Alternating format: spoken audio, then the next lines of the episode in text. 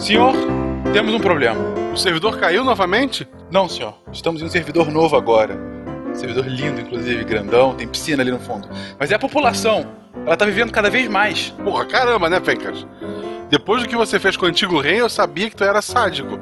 Mas considerar um problema as pessoas viverem mais, nossa, cara, tu tá de parabéns. Eu já falei, foi só um acidente, similar ao que foi com o Tarek. Não, não, não. O nariz do Tarek cabia na máscara de ferro. No filme ficou até melhor, né? Bom, mas não é esse o problema.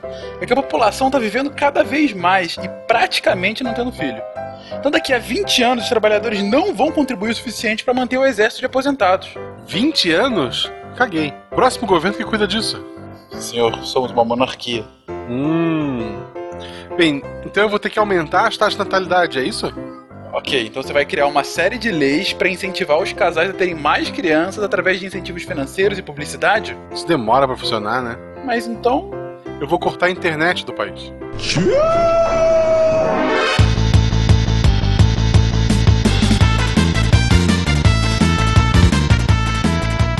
Olá pessoas, aqui é Fernando Malto Fencas, diretamente de São Paulo, e hoje falaremos sobre um dos três principais problemas que enfrentaremos no século XXI. E aí pessoal, aqui é o Werther de Vila Velha Espírito Santo e não tem jeito, depois dos 40 já é ladeira abaixo. Que horror. Queridos ouvintes, aqui é o Tarek Fernandes de Anápolis e eu ficarei rico vendendo fraldas geriátricas. que horror. Oi, gente, aqui é a Natália de São Paulo e, emulando o William, vou declamar um poema oriundo das ilhas de Okinawa, no sul do Japão. Aos 70 anos de idade, ainda se é criança. Aos 80, ainda é jovem. Aos 90, se os antepassados descerem dos céus para te levar pela mão, diga-lhes que espere até os 100. Que bonitinho. Salve rapaz e aves velhuscos! Diretamente do terceiro mundo, meu nome é Antigos Espíritos do Mal. Transformem essa forma decadente em Munga, o de vida eterna! Ah! O grito final foi o ápice. Excelente. Se- sempre que eu ouvia que os Thundercats caíram no terceiro mundo, eu fiz, caramba, Brasil, olha só. eu, eu, eu fui de uma época que tinha terceiro mundo, gente. De Gaspar Santa Catarina, aqui é Marcelo Guaxinim, e prova de que a humanidade foi criada por alienígenas é que a gente precisa estudar pirâmides pra entendê-la. Pirâmide etária, gente. Vocês. Puta merda, Tá na pauta. caraca, Eu achei que fosse a pirâmide do terceiro mundo. que horror. é, As piadas vão, vão decaindo o nível, vamos lá. É a senilidade. Você está ouvindo o SciCast, porque a ciência tem que ser divertida.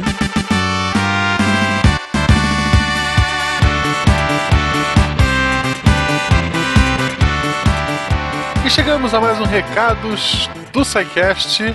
Eu sou o Fernando Malta e estou aqui com a Gominha. Olá, Fencas! Tudo bem? Tudo bem? Tudo bem? Desculpa, a minha voz hoje não tá muito boa, né? Desculpa. Mas esse cast maravilhoso Ah, precisava. é, Sei lá do que ele precisava. Mas eu queria entendi. encaixar maravilhoso na frase. Porque eu gosto dessa palavra. Maravilhoso. Mas você, Fencas, cada hora você usa um jargão diferente, hein, Fencas? Você tá que tá.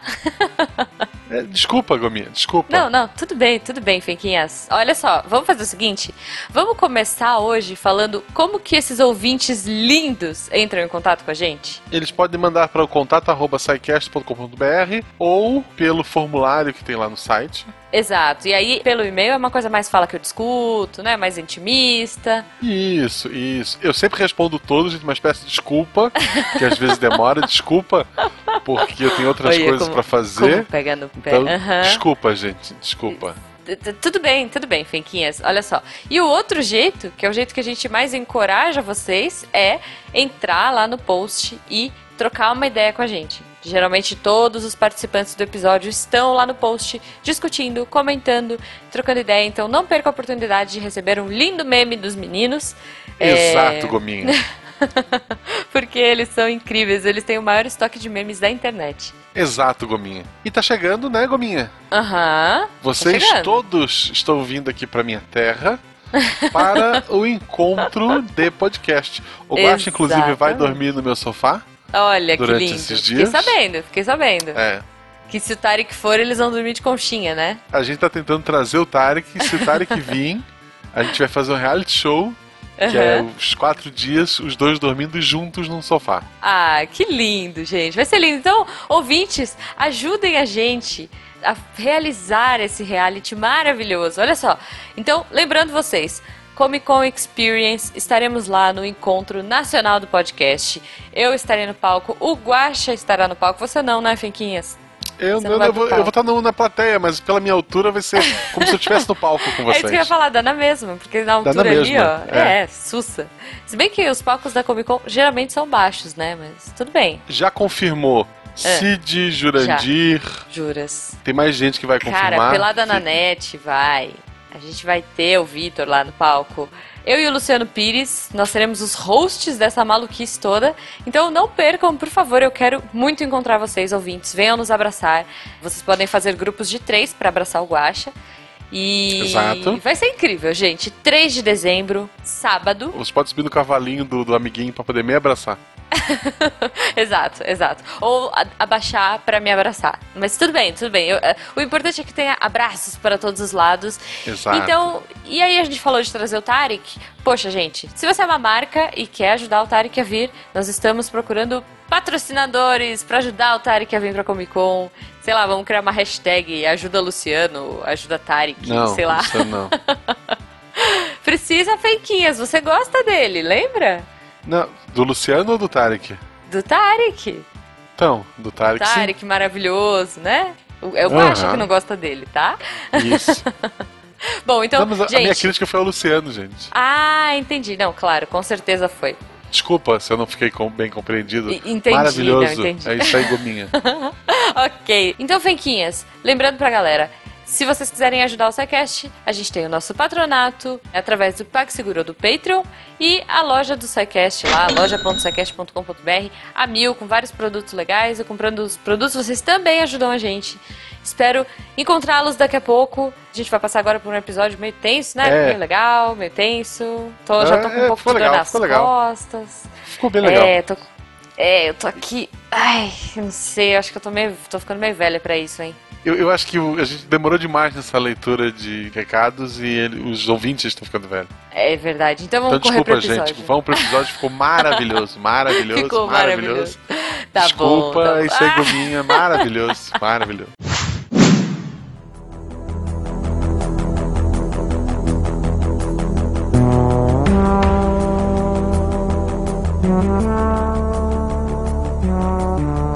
Coisa mais moderna que existe nessa vida é envelhecer. A barba vai descendo e os cabelos vão caindo para a cabeça aparecer. Os filhos vão crescendo e o tempo vai dizendo que agora é pra valer. Os outros vão morrendo e a gente aprendendo a esquecer. Não quero morrer, pois quero ver como será que deve ser envelhecer. Eu quero é viver para ver qual é e dizer: venha para o que vai acontecer. Eu quero estar no meio do ciclone para poder aproveitar quando eu esquecer meu próprio nome, que me chamem de velho gagá, pois ser eternamente adolescente nada é mais demodê. Com os ralos fios de cabelo sobre a testa que não para de crescer, não sei por que essa gente vira a cara pro presente e esquece de aprender que, felizmente ou infelizmente, sempre o tempo vai correr. Uma das maiores conquistas do século XX foi o aumento dramático de expectativa de vida. Estamos vivendo mais, isso é ótimo. Também preocupante. Por muito tempo, a velhice foi associada à invalidez, doenças e gastos médicos. A velhice vem acompanhada de um sentimento de que já é tarde, de que o mundo já pertence a outra geração. Mas isso está mudando. Com mais de 800 milhões de pessoas acima de 60 anos e mais centenários do que a população total da Irlanda, cerca de 330 mil, o mundo está tendo que se preparar para as consequências econômicas e sociais causadas por esse mar de cabelos brancos. E é isso que a gente vai falar nesse episódio.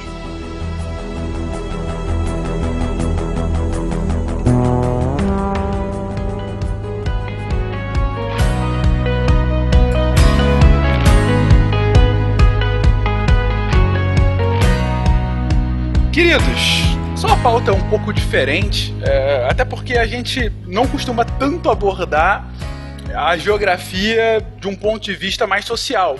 Mas é uma pauta que eu pessoalmente insisti para que a gente tivesse, porque como eu coloquei na minha apresentação, para mim, sem dúvida, esse vai ser um dos três maiores problemas que a humanidade vai enfrentar no século. XXI. Sendo os outros dois falta de chocolate e a banda da internet.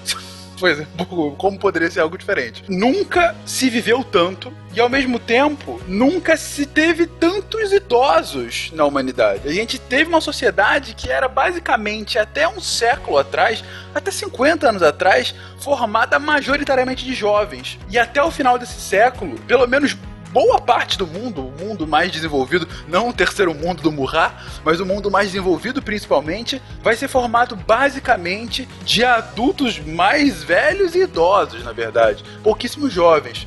Então a gente vai tentar falar um pouco sobre, primeiro, como que a gente chegou nessa condição e, principalmente, esse vai ser o foco do episódio, quais as consequências para essa geração que está ouvindo agora que vai enfrentar ao longo desses próximos 85 anos até o final desse século. Então, para começar, gente, como é que a gente chegou até aqui? Por que a gente está cada vez numa sociedade mais velha? Não, an antes disso, até, o Pena no episódio 159, que a gente falou sobre o prêmio Nobel, aquele episódio especial, ele fala que espera viver a geração que nunca vai morrer. Já tem uma série de pessoas pesquisando ideias para que ninguém mais morra.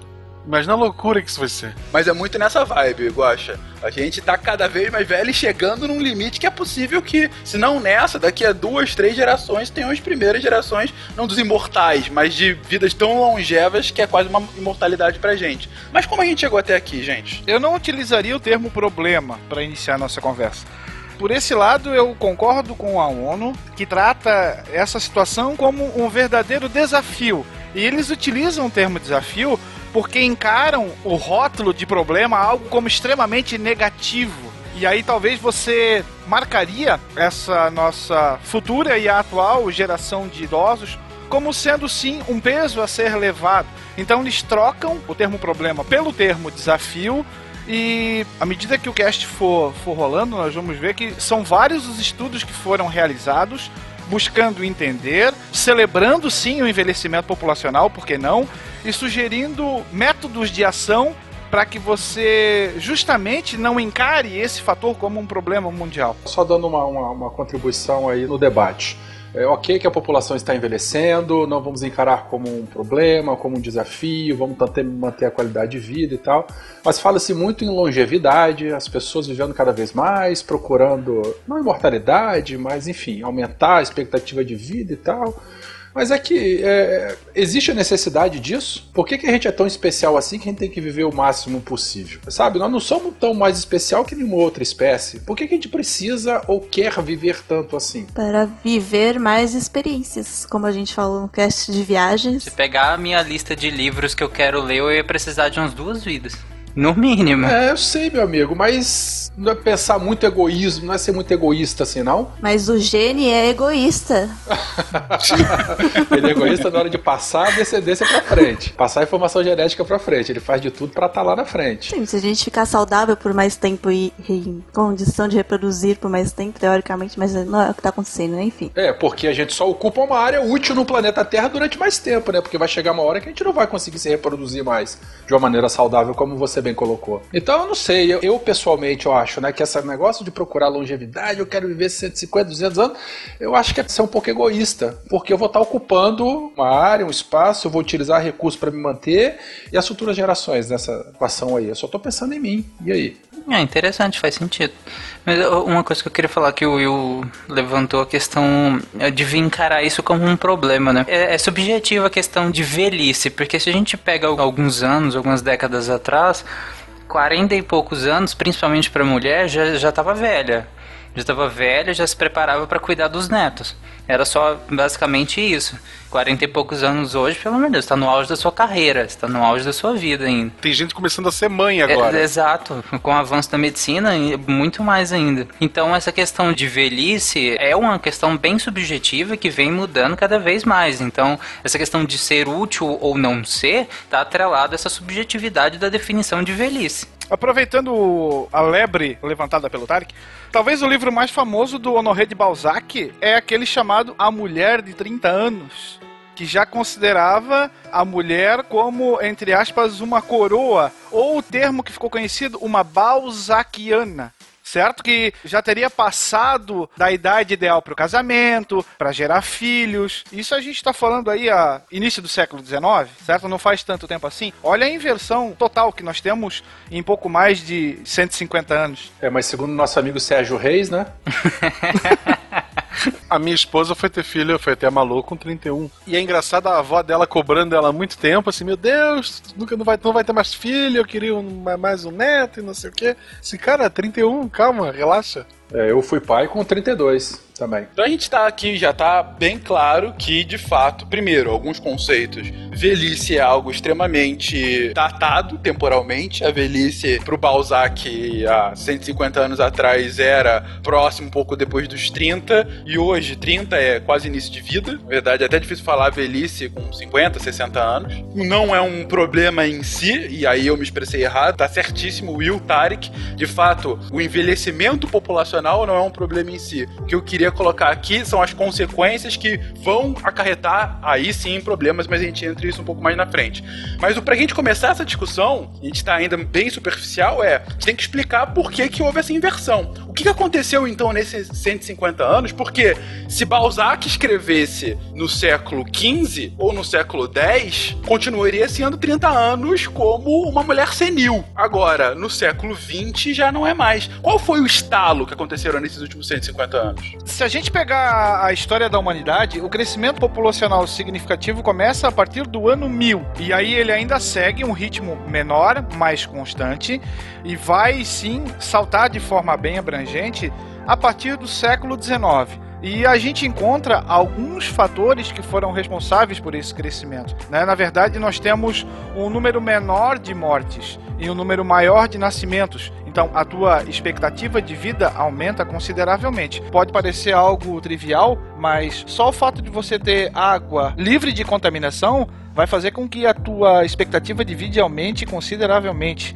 Um sistema não de coleta de esgoto, mas a, destinação do esgoto, e isso é um quando se fala em história das cidades é algo extremamente novo. Se a gente levar aqui para a história do Brasil Império, os dejetos do Rio de Janeiro eram jogados nas praias. Um escravo ia com, com um balde ou com uma cisterna e depositava tudo isso na onde as pessoas depois iriam tomar banho. Então, a melhoria nas condições sanitárias, é, a utilização de uma água livre de contaminação, aqui a gente já começa a entender por que, que esse plus vai acontecer. É isso aí que você está falando, basicamente é o saneamento básico, né? Fornecer Exato. água limpa, é, tratar os seus dejetos e fazer coleta de, de lixo, né? Coleta de, de- do lixo doméstico aí. Esses três aí são a base aí do saneamento básico. O Will, então, ele usou dois termos aqui para explicar um pouquinho do início dessa inversão a partir do ano 1000. É, na verdade, a inversão não é a partir do ano 1000, é a explosão populacional. É, exatamente, a explosão populacional, certíssimo. É porque assim, a- até o ano 1000, durante muito tempo, desde que as populações humanas dominavam a Terra, a população humana crescia muito lentamente. Ela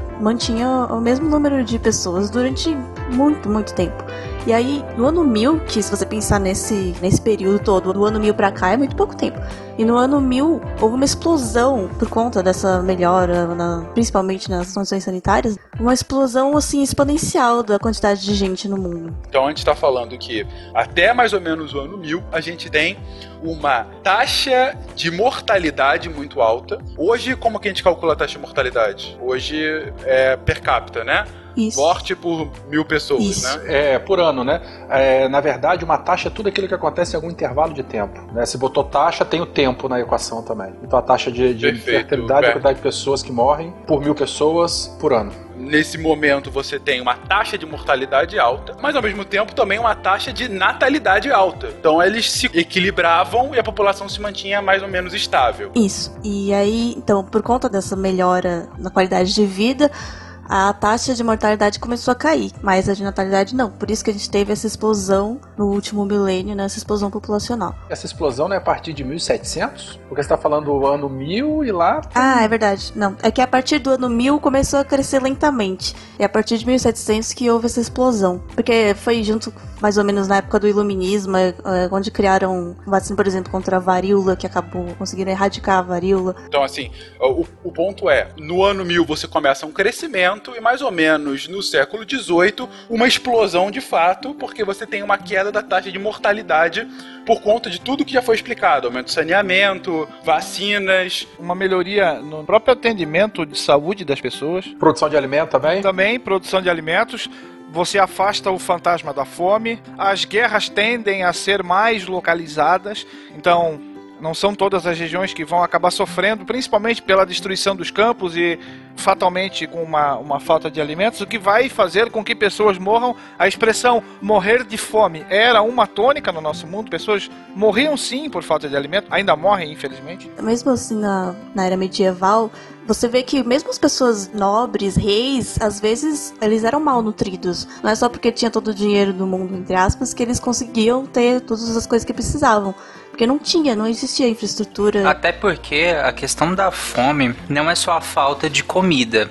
A gente eh, geralmente associa a falta de comida em si. Mas uma coisa que acontecia muito era a falta de nutrientes. A nutrição diversa, de fato, que uma pessoa necessita para se manter saudável. E com o- desenvolvimento do comércio, né, essa troca de alimentos com regiões distantes, pôde compor essa, o prato muito melhor do- dos habitantes. E aí sim você tem um boom de saúde também. Tu, tu pode olhar todos os casts de história que a gente tem aqui no Sequest.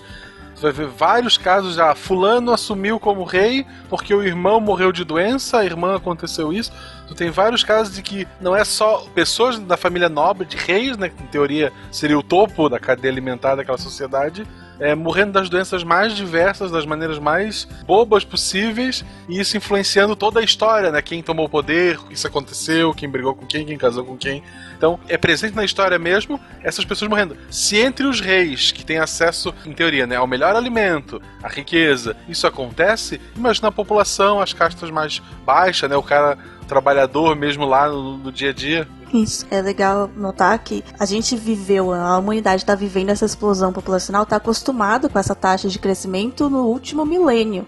E a, a previsão é que esse crescimento estagne, que se não diminua. Imagina mil anos de costumes, tradições políticas, econômicas baseados nesse crescimento ridículo e de repente a gente não vai ter mais isso. De repente, entre aspas. O filme que o Fencas adora, idolatra, que saiu recentemente, O Inferno, filme bom. Gente, não vejam. eu vi, cara, é bem divertido, gente, é bem divertido. Tem o Mickey. Tem o Mickey, tem o Mickey, tá lá. Tem, tem, tem. Ele pega essa ideia realmente, ah, a população nunca vai parar de crescer e um dia a gente vai morrer todo mundo porque cresceu demais. É um plot idiota? É, mas tá lá. O, o cara é um milionário que acredita em maltos. Mas enfim, na biologia, quando acontece esse crescimento exponencial de populações, na verdade ocorre uma grande mortandade, a população diminui um pouco, depois volta a crescer e fica oscilando. E não necessariamente ela chega a zero novamente, porque ela cresce até o limite da capacidade de suporte, por al- alguma coisa diminui, depois volta a crescer e fica oscilando. Então assim, deixar a população humana desaparecer por completo, acho muito difícil. Não, não desaparecer, mas ter um crescimento constante, dif- muito diferente do que é Pode agora. pegar países desenvolvidos, pega países ricos, mais desenvolvidos, que já passaram por muito mais coisas, ou estão num, num- num nível de desenvolvimento social à frente, a população parou de crescer. Eles estão Sim, sim. pedindo, pelo amor de Deus, tenham filhos, porque a gente precisa de mais jovens para estar com a população muito idosa. Se tu analisar esses países e fazer o extrapolar isso para os outros, a tendência é para o mundo as pessoas terem cada vez menos filhos. Então, isso vai acabar estabilizando ou organizando. É, inclusive, há algumas semanas surgiu uma polêmica na Itália, porque o governo italiano tá fazendo propagandas para que as pessoas tivessem mais filhos, né? E era tipo propaganda bem, digamos, agressiva para que os casais tivessem mais relações sexuais e resultasse também em mais filhos. Meu, meu avô pegava no pé de quem tinha três filhos só. Só, né? pegava no pé do meu pai que teve só dois. É, ele pegava no pé do pai porque teve só dois. Pô, Adilson, que é o nome do meu pai, né? Vamos falar de ti, só teve dois filhos e parou. Isso, grande parte das famílias dos ouvintes, eles vão ter isso, né? O vô, se não o bisavô, com 5, 6, 10 irmãos, né? Meu avô teve 14 filhos. Somando pai e mãe, eu tenho 21 tio. Eu tenho tanto primo que eu não sei o nome de nenhum. É exatamente esse o ponto, Guaxa. Ó, Olha só que interessante, ou não, pra quem tem 14 tios. Mas ó, olha o, o interessante. Will, você acabou de falar, seu avô teve quantos 14. filhos? 14. Desses, todos sobreviveram? Não, muitos morreram na infância. Justamente porque a, a situação brasileira até os anos 60, mais ou menos, era basicamente essa: um país mais agrário do que urbano, aonde você produzia sua própria mão de obra para o campo. Então, você tinha inúmeros filhos porque você precisava arar, plantar, é, cuidar do rebanho e assim por diante. E assolado por doenças, muitos morriam ainda na infância. Dos 14 sobreviveram, sobreviveram 10 ainda, sobreviveram bastante. Você falou do seu avô e o seu pai Meu pai, só dois. Eu e a minha irmã. Olha, e tu teve um só. Um só e tá mais do que bom. É, meu pai teve dois, eu tive um. Ó, interessante. A minha família mora em São Paulo faz tempo. Meus avós já moravam em São Paulo. Meus avós, por parte de mãe, tiveram uma filha só. E meus avós, por parte de pai, tiveram dois filhos. Meu pai e minha tia. É, a influência da sociedade japonesa já, né? Já vem tendo menos também. Não, é que metade, eu sou só metade japonesa. É mais que eu, então. Aí está ela, amigo, a original fonte da juventude. Muito bem, vem até aqui que eu vou fazer uma demonstração. Veja este mísero e envelhecido pato.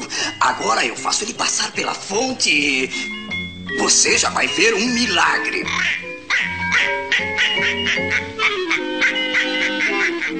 Mas é incrível, faz de novo, faz. Com todo prazer. Observe um pato de 185 anos. Lá vai ele.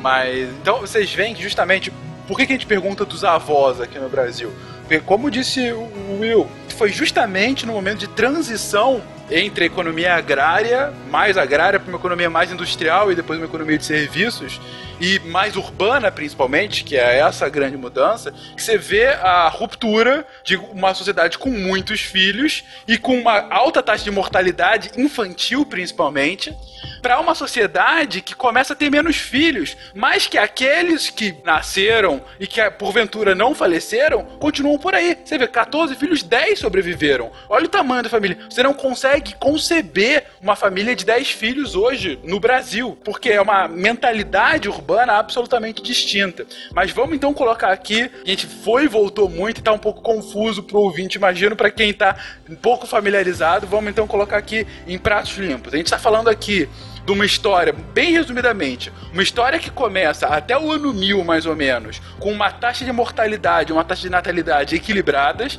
Então, você tem uma população absoluta da Terra, que é o total de pessoas na Terra, bem equilibrado. A partir do ano 1000, você começa a ter um crescimento natural, ou seja, uma natalidade maior do que a mortalidade, mas ainda bem pequeno. Você tem um crescimento bem, bem lento, até que no século 18 e do século 19 você começa a ter uma explosão de fato.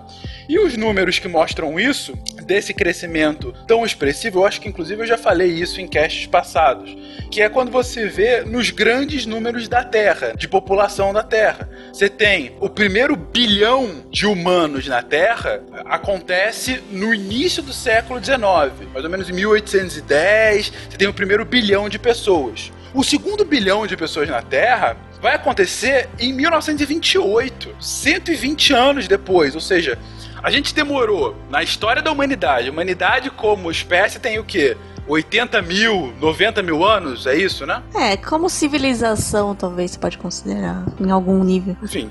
Então vamos dizer que 100 mil anos como espécie, como civilização humana. A gente demorou todo esse tempo para chegar no primeiro bilhão. Do primeiro pro segundo bilhão, a gente demorou 120 anos. A gente chegou a 3 bilhões de pessoas em 1961, 30 anos depois. Ao quarto bilhão em 1974, ou seja, do segundo pro quarto bilhão, a população dobrou de novo em 50 anos. E aí depois o quinto bilhão em 87, sexto bilhão em 99, 7 bilhões em 2011. Espera-se que a gente vai chegar a 8 bilhões de pessoas em 2026, mais 50 anos depois. Gente, você vê aí o porquê que é um crescimento geométrico, não mais aritmético. É uma curva de fato. É aquele, pra quem já viu o polêmico, mais importante documentário do Al Gore, aquele, aquela curva exponencial em que ele tem que subir o, le- o elevadorzinho, é esse o crescimento humano, que não cabe mais no gráfico, ante o, o crescimento tão absurdo que se tem. Mas É, bem, Resumindo o que a gente falou lá no começo. No passado, nascia muita gente, morreu muita gente. Com o tempo, o número de mortes foi diminuindo, o número de natalidade não. Então, fase 1, morte, nascimento demais. Fase 2, nascimento demais, mortes diminuíram. Fase 3, que a gente vê em alguns países, que eu acredito que a tendência pro mundo é natalidade baixa, mortalidade baixa, todo mundo feliz cantando com Bauá. Kumbauá. E pra gente chegar na parte da Kumbauá, tem um último termo que vai ser fundamental agora pra restante do, do cast, que quem já conhece, já ouviu muito, mas quem não, seja bem apresentado, que é o de pirâmide etária. O que é pirâmide etária, gente? Na época que começou a se fazer isso, a maioria dos países, quando analisado, formava uma pirâmide. Como ela é feita? Tu põe na base uma idade, sei lá, é, de 0 a 5 anos, de 5 a 10 anos, de, de 10 a 15, e tu vai colocando ali o número de pessoas, dividindo. Comum dividir homem para um lado, mulher para o outro, né? E tu vai vendo que vai formar uma pirâmide. Tu tem muito mais crianças, ou seja, a base é maior, e à medida que tu vai subindo na escala de idades, até chegar no topo, onde teria os mais idosos, é, ela vai formando realmente uma pirâmide. Ou seja, a cada faixa de idade tu tem menos pessoas. Isso era o que se encontrava no passado, quase praticamente no mundo todo, é o que é encontrado hoje ainda em vários países mais, mais pobres ou que começaram a se desenvolver recentemente. E tu vai ver que em países desenvolvidos já virou quase um quadrado e para alguns está tendendo quase a uma pirâmide invertida, onde tu tem cada vez mais idosos, ou seja, o topo da pirâmide está cada vez maior e a base cada vez menor. É, Essa pirâmide é interessante, não é o caso que a gente vai abordar hoje, mas ela é interessante tu pegar, por exemplo, uma pirâmide etária de um país que teve guerra recentemente, um país africano. Só de olhar pra pirâmide, sabe? Cara, esse país teve uma guerra. Ah, como é que tu sabe? O lado masculino ali, naqueles de idade de, de combate, tu vê que é muito, muito inferior ao de mulheres. Ou, sei lá, de um lugar que acabou o emprego, o pessoal teve que migrar. Então ela serve te tirar vários fatores, entender várias coisas de uma população humana só em cima dessa pirâmide. É, em vários países dá pra ver ao longo do tempo a pirâmide com duas dentadas, que são as duas guerras mundiais. Isso. Se tu for fazer um negócio bem longo, né? Analisando ali a população, tu vai ver a população masculina diminuiu. Pô, é guerra. Alguma coisa aconteceu ali. Porque o Guaxa comentou esse aspecto interessante. Normalmente a gente espera que a proporção seja de um para um, né? Um homem para uma mulher. Em populações naturais, em populações que não da espécie humana, isso também é, é bastante comum. Então, na maioria dos casos, quando a gente vai fazer lá a proporção sexual de macho e fêmea, a gente sempre encontra um para um, para um, para um. Isso é muito fácil de testar estatisticamente, né? A gente faz contagem de indivíduos, faz a sexagem e tal, não sei o que lá, e testa isso através do, do teste do Q quadrado, enfim. E é bem isso que o Guaxa falou. Quando essa proporção esperada ela não é encontrada, é sinal que existe algum desequilíbrio nisso aí. Enfim, ele deu esses exemplos humanos, guerra, migração por conta de trabalho, enfim. Mas a gente encontra isso bastante também em outras espécies. Então, quem trabalha com ecologia de população trabalha muito com proporção sexual também. Inclusive, gente, tem um, ranking que é justamente essa razão de gênero é, por país. Se você for ver, em geral, países mais desenvolvidos acabam tendo mais mulheres, enquanto países menos desenvolvidos têm mais homens. Que é explicado por muitas formas, é, às vezes uma forma mais artificial, é o caso da China, que tem ah, uma desproporção grande por conta daquela política de filho único deles, que acabou privilegiando filhos homens, e hoje eles têm uma desproporção muito grande inclinada para Não, homens. não só isso, né? E lá a menina também ela é desvalorizada. Quando não é abandonada, É, morta. então, né? é, o que China. acontece é. Sim, exatamente. Só pode ter um filho. N fatores, tu tem que ter um filho pra não perder lá as regalias, etc e tal. Lá é terrível, é assustador, porque simplesmente, ah, você só pode ter um filho, por N fatores que a gente não vai entrar aqui hoje. Filho homem, ele é valorizado culturalmente, economicamente. Tem várias coisas que fazem que pra família é melhor ter um filho homem. É comum, infelizmente, é muito comum. Nasceu menina, abandono. É, se, se consegue descobrir antes, que lá parece que tem política de não revelar o sexo do filho é, antes, ou, ou dificultar isso pelo menos. Aborto. Então, eles criaram uma população que tem muito, mas muito mais homens do que mulheres, tentando essa de controlar a população, controle de natalidade, né? Assim, é assustador essa parte. E ao mesmo tempo, países mais desenvolvidos tendem a ter, gente, não é uma regra, mas tendem a ter mais mulheres, porque também há uma tendência da mulher ter uma expectativa de vida Uma maior. longevidade, né? Sim. Exatamente. É que assim, não é que as mulheres vivem mais, né? Assim, naturalmente. Que ela... Porque o homem é idiota. Exato, é porque os homens chegam menos na idade avançada, porque eles morrem mais, porque eles arriscam mais. Racha. Se vocês conhecem mulheres que se reúnem pra fazer racha? Não tem, né? Normalmente quem cuida da saúde é a mulher, a mulher que vai, vai, vai no médico, meu filho, vai lá, marido. Mulher né? não fala assim, deixa comigo. É, a Beta marca o remédio que me avisa, olha, tu tem médico dia tal. Médico do quê? Não, disso aqui, disso aqui, do coração, sei lá. Aí eu vou, senão ela briga comigo, né? Mas se dependesse de mim, eu tava ferrado, gente. Eu não tô extinto ainda por causa dela. que horror. Bom, demos um contexto geral do porquê chegamos até aqui. O ponto é, estamos vivendo mais e estamos em maior número na Terra também. São esses os dois pontos principais para que a gente parta agora pro ponto principal do cast, que é justamente essa transição demográfica entre de mais jovens para mais idosos. E aí, seria interessante, inclusive, a gente pegar uma comparação entre países que já passaram por essa transição e países que estão passando por essa transição e países que ainda não começaram uma transição que parece ser inexorável. Bom, a gente pode começar com a Polônia, que é um exemplo bem característico da Europa. Na verdade, foi onde começou a ter essa transição, né, por conta do iluminismo, da revolução enfim. E aí, em 1950, que faz pouco tempo, a Polônia tinha uma pirâmide etária em forma de pirâmide, ou seja, muitos jovens e poucos idosos, um bom crescimento. Era assim no mundo inteiro, praticamente. E aí, com o tempo, nos anos 2000, já era possível ver que a barriquinha que estava embaixo da pirâmide, ela foi indo para o meio. Porque todos aqueles jovens cresceram, a taxa de mortalidade diminuiu, então mais pessoas chegavam a uma idade maior. E o que acontece? A pirâmide fica com uma barriga no meio. E isso é muito bom. Esse é o ideal que a gente espera economicamente de uma comunidade. Porque tem muita gente em idade ativa para trabalhar. Ou seja, para gerar dinheiro, gerar economia. Ah, a barriguinha é boa, então. A barriguinha é o ideal. Ó. Só que agora a gente já consegue ver que no topo tá alargando bastante comparado com o que era 50 anos atrás. Isso dos anos 2000, na verdade, né? Agora já tá ainda maior e é esperado que em 2050, assim como na maioria dos países desenvolvidos passando por essa transição, a parte alta da pirâmide já seja a maior, ou seja, a porção dos idosos já vai ser maior do que qualquer outra porção etária e forma uma pirâmide invertida. Já nos Estados Unidos, a gente tem uma situação parecida, porque é um país desenvolvido, mas é um pouco diferente por um ponto interessante. Então, em 1950 tinha lá o formato piramidal, nos anos 2000 fez a barrigona lá, crescimento legal.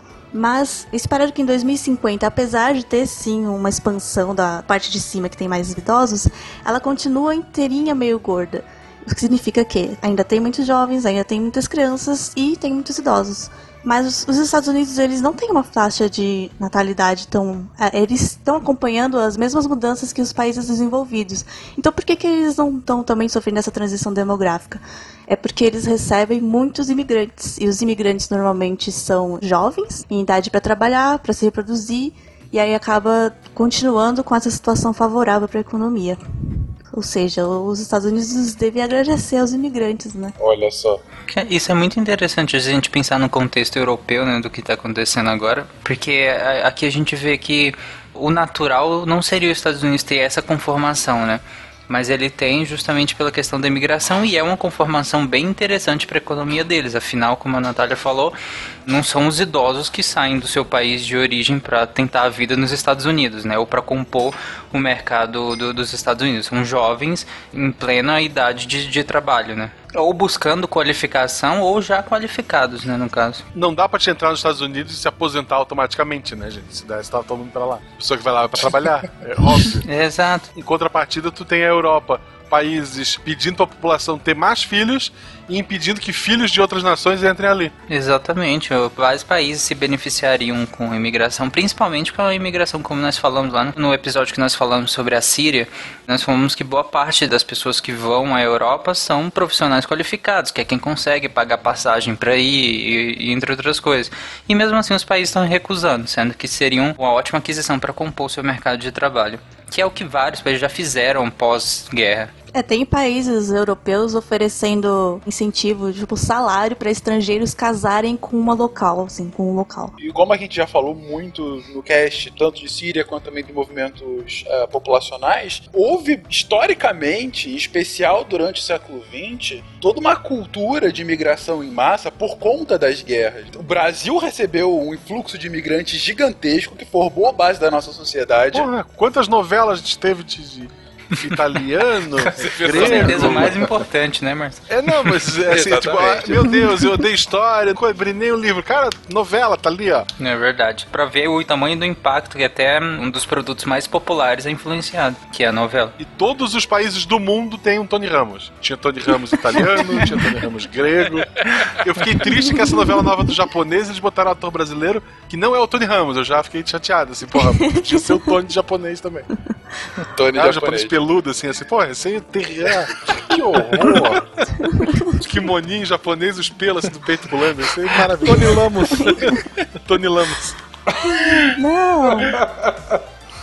Analisando friamente, a América foi povoada por imigrantes com a chegada dos europeus. Toda a dominação americana foi feita por imigrantes. Então, se você acha que a imigração é um problema, você tem que sair da América. É. Sim. É, Devolve pros é um índios, ponto. pede desculpa.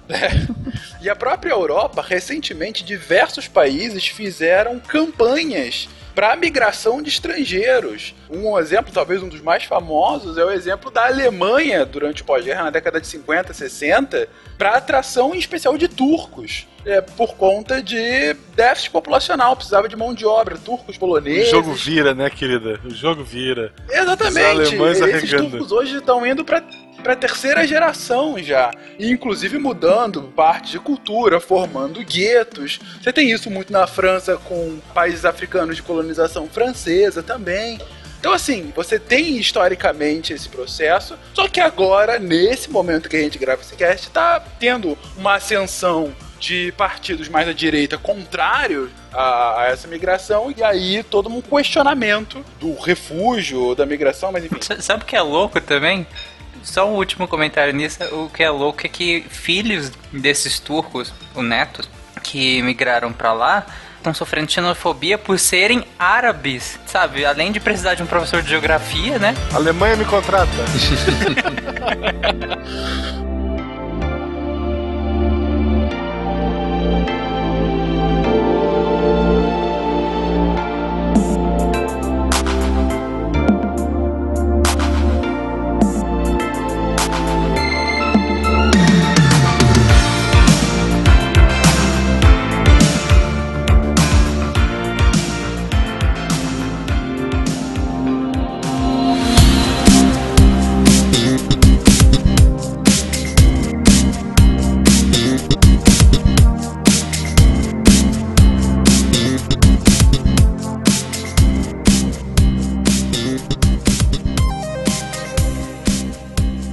mais um país que tem uma pirâmide totalmente distinta dessas duas é a Nigéria, né, Natália? É, a Nigéria é um exemplo dos países que ainda estão começando o seu desenvolvimento, então ainda apresentam aquela pirâmide totalmente característica, né, a pirâmide mesmo, que lá em 1950, que é a comparação que a gente está fazendo, era uma pirâmide, mas bem fininha, porque a população total do país era pouca, a Nigéria tinha cerca de 30, 40 milhões de pessoas.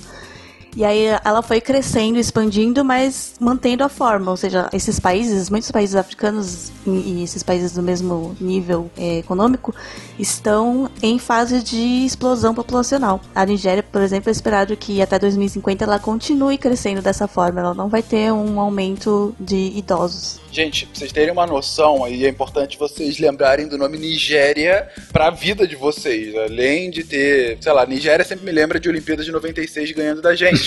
Mas a Nigéria, ela hoje já é um dos países mais populosos do mundo. Ela tem quase a população do Brasil, sendo que ela tem um quarto do tamanho do nosso território. Ela tem hoje 186 milhões de pessoas. E em 2050, daqui a 35 anos, ela vai chegar a quase 400 milhões de pessoas. A Nigéria vai ser o quarto país mais populoso do mundo, só atrás de Índia, China e Estados Unidos. A Nigéria, gente, que é um país que há 50 anos atrás, populacionalmente falando, era quase insignificante. É uma explosão demográfica gigantesca, só que não está acompanhada do envelhecimento, ainda com uma base muito gorda, né, Natália? É, é interessante você pensar que essa transição demográfica em diferentes tempos no globo, né, no mundo, ela vai mudar a distribuição da população. Porque nos países desenvolvidos a população vai parar de crescer, em alguns vai até diminuir, e nos países que estão em desenvolvimento ela vai aumentar muito.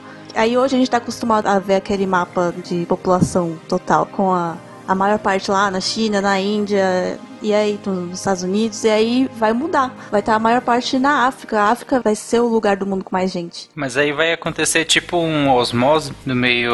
Pode sim, pode ter imigração, e aí vai acabar né, distribuindo isso. De certa forma, é o que a gente já está começando a ver agora mais claramente nessa onda de refúgio. Não por ah, não cabe mais gente aqui, mas um pouco também por isso. A gente está tendo uma série de secas na região do Oriente Médio que também estão causando. Não é só a guerra civil que explica.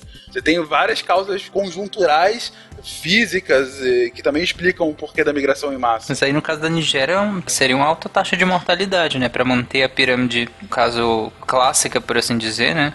Pirâmide com, com a base larga. Um... É, ainda são países com, com baixo saneamento básico, acesso a recursos. A taxa de natalidade na Nigéria ainda é em seis é, filhos por mulher, que é o que era no mundo antes do século XIX.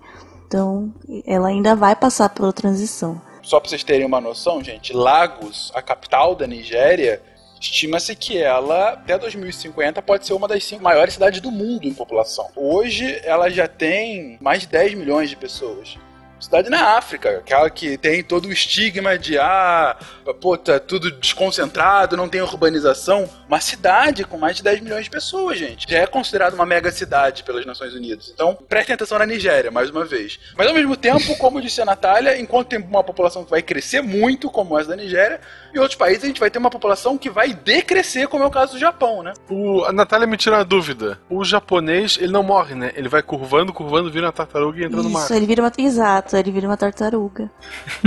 a tartaruga é o símbolo da longevidade no Japão. Tem templos de tartarugas, cheios de tartarugas, que devem ser os velhinhos que vão para lá, né? Eu acho. Sopa de tartaruga é canibalismo, então, né? Olha só! Que Meu Deus do céu. No Japão, em 1950, ele também tinha a forma característica de pirâmide. Em 2000, ela era gordinha, com aquilo que eu falei que é interessante, que é as das duas fendas que são as duas guerras mundiais. Mas hoje a gente já consegue ver que a população idosa está se tornando uma parcela muito representativa da população. Em 2050 ela vai ser muito maior, praticamente o dobro de todas as outras porções, né? Tipo, a porção que tem de 80 anos para cima, 75 para cima, vai ter o dobro de gente do que todas as outras porções, individualmente, né? Cada uma. E então ele é um dos poucos países que parece que já completou a transição demográfica. A gente pode ver isso porque o crescimento populacional começou a diminuir e a população total do país está diminuindo a cada ano. E isso é uma tendência. Todos os países vão chegar lá, a não ser que se tomem medidas ou não. É, o que é problemático no, no Japão, além de pagar o, a aposentadoria dessa galera toda, é porque a gente vê que quem combate os monstros gigantes são os crianças e os adolescentes. E tendo menos crianças e adolescentes, tem menos pessoas para combater os problemas. Ah, mas o monstro que chega lá e destrói a cidade leva um monte de velho junto. É, o, o, o, robô gigante que vem para combater o monstro leva mais um monte também. Porque ele destrói então, a cidade inteira é para combater o bicho. Ou seja, as firmas de, de, construção no Japão devem ser muito lucrativas lá, né? O japonês vive de construção civil, a empresa que mais dá dinheiro no Japão. Que é, cara, reconstruir Tóquio toda semana, reconstrói Tóquio toda semana. É, a que menos lucra é o pessoal que trabalha em pedreira, porque sempre é interrompido, eles estão lá trabalhando, porra, outro monstro, vamos parar aqui. Aí eles vão tomar um café e voltam depois. É, é terrível. Enfim. Bom, então o Japão é um bom país pra gente observar, porque ele já está enfrentando vários desses desafios que vêm com o envelhecimento populacional já tem mais de 50 mil centenários no Japão, são pessoas com mais de 100 anos. Pra você ter uma ideia, o Brasil tem 18 mil, que também é um número grande, mas isso é número total, né? Então a população do Brasil é maior. E o Japão tem algumas características próprias que ajudaram a ele chegar nessa longevidade. 50 mil centenários para uma população hoje do Japão é de 120 milhões. Brasil tem uma população que é de 200 milhões e 18 mil centenários. Então, proporcionalmente, é muito maior no Japão. É uma população idosa muito expressiva hoje e a tendência de crescimento. Aí, Guaxa, em vez de você ir pra Alemanha, vai pro Japão vender fralda geriátrica, você vai ganhar mais dinheiro. E você vai estar tá do lado do Pikachu. Lá eles comem comida saudável, cara. Eu não sobreviveria lá muito tempo. Não. É, Natália. Oi. Lá no, no, no Japão, um idoso de classe média, média baixa, tem uma boa assistência para chegar numa idade dessa? Você conhece mais ou menos lá? Sim, sim, os serviços para idosos são muito bons e é, muito acessíveis. O respeito. É, respeito, depende. É, acho que assim, no metrô ninguém respeita ninguém. Todo- Sair de lá- Isso, no- isso no Japão tem vários Assim, sentidos. Carreta furacão. Não, mas o idoso é, ele é respeitado como pessoa experiente. E o, o Japão tem tecnologias avançadas, tem qualidade do serviço de saúde, eles têm realmente hábitos de vida saudáveis. Você vê que as crianças comem verduras, assim, não, não existe esse negócio de criança não gostar de verduras ser uma coisa normal, assim, sabe? Até acho que falaram que naquele desenho do Divertidamente, eles, no Japão eles mudaram, que a menina não queria comer o brócolis, mas as crianças adoram brócolis no Japão. Isso é uma coisa que a gente ainda vai falar num SciCast que eu quero bater nisso ainda. Isso que é so- sobre infelicidade. isso. Não. É, é um absurdo a gente acho- perpetuar isso. Mas enfim. Antes que a gente se perca e saia do tema sobre o Japão, quem quiser complementar um pouco, ouvir um pouco mais de histórias do Japão, eu, a Jujuba Ah. e a Nanaka, que aqui está presente, ah, temos um programa chamado Missangas, número 18, que a gente fala dos 10 meses de tudo de bizarro que aconteceu com a Nanaka no Japão. E, cara, é um episódio maravilhoso para entender esse povo tão peculiar.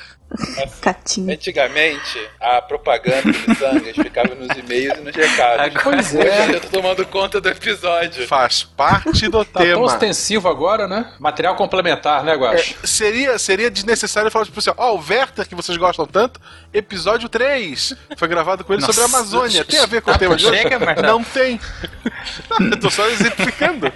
Ai, ai. Obrigado por ter lembrado de mim, pelo Obrigado. menos. O Tarek nunca gravou, hein? Que triste isso. E se você quiser saber um pouquinho da tradição ao antepassado, ao idoso do Japão, você pode escutar o, o SciCast 119 que fala sobre história do Will. Exato. É verdade. Exato. Mas eu, eu perguntei pra Natália isso porque o Malta destacou a da diferença gigante, né, entre proporcionalmente a quantidade de, de centenários. Só que se a gente pega no, no Brasil, nós temos um sistema público de saúde que não é o pior, mas também não é o melhor do mundo. Ele, ele tá entre os melhores, por incrível que pareça, ele tá entre os melhores do mundo. Mas a, a nossa sociedade ela é configurada na maneira de não proporcionar que a pessoa chegue a essa idade. É assim. Nós não vamos falar desse cast exatamente da medicina envolvendo o envelhecimento, vai ser em outro episódio, quem estava esperando isso. Mas a, a nossa sociedade ela não está pronta para pessoas centenárias. Por isso que eu perguntei para Natália se lá uma família de classe média, média baixa, teria essa assistência, porque aqui não tem, é zero, é totalmente. Só que os, os nossos centenários não são só média alta, também tem muitos centenários de média, média baixa, mas aí elas estão contra a, digamos, entre aspas, contra o sistema, porque o sistema Remando contra a corrente. Exatamente, porque o sistema não proporciona que ele chegue lá.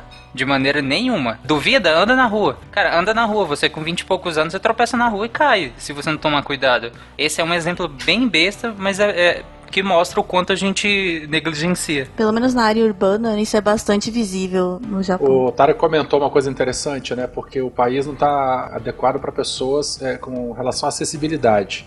E nem todos têm essa, essa necessidade especial, mas todos nós vamos ficar velhos, né? Se tudo der certo, a gente vai chegar lá. É, Não, você não vai, né? Que você não. não- você vai ficar feliz se você morrer cedo. Tomara. eu tô trabalhando para que isso não aconteça, mas vamos lá.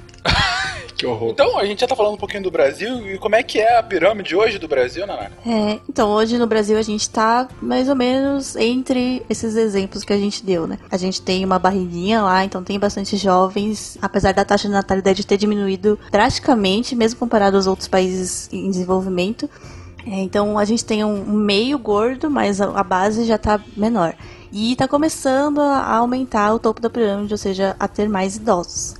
Pra você ter uma ideia, em 1960 a população total era de 70 milhões e existiam 3 milhões de idosos. Era cerca de 5%. Em 2010, a população total já era de no- 190 milhões e um total de 20 milhões de idosos. Quase 7 vezes mais do que a gente tinha em 1960. Que significa 10% da população, né? É, ou seja, a gente está caminhando para o envelhecimento populacional. A gente já está vendo isso acontecer e tem que começar a tomar medidas rápido, porque a gente não tem tomado medidas praticamente nenhuma. Que se a gente pensar, 10% da população tá acima de 64 anos, é muita coisa. É muita coisa.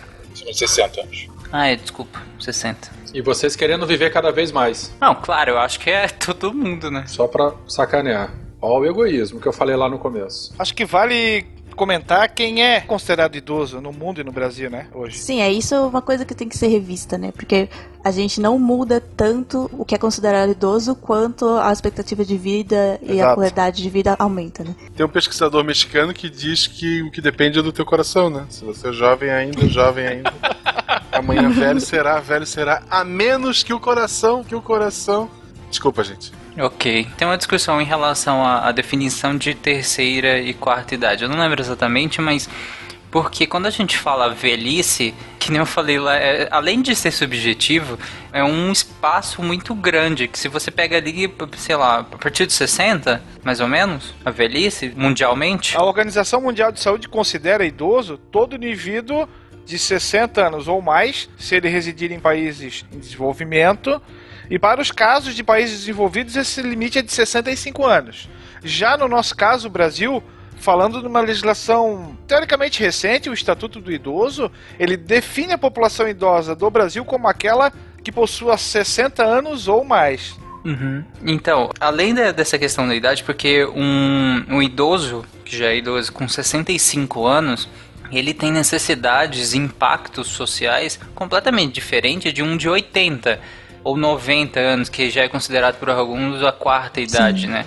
É muito diferente as necessidades que esses dois idosos têm. E olha que eu tô fazendo um recorte etário. Se eu pegar o recorte Sim, tem que fazer uma classificação funcional, né? Não etária. também, mas se eu, por exemplo, se eu pegar um recorte também de renda, um idoso de 70 anos com média baixa ou baixa, ele tem necessidades completamente diferentes de um até bem mais velho que ele, de média alta ou alta, até pelo histórico de vida que ele teve. O de média baixa, ele teve muito menos possibilidade de cuidar da saúde ao longo da vida. Ele chega para essa terceira idade com uma carga de maus hábitos gigantesca que foi imposta muitas vezes a ele, além da vontade própria.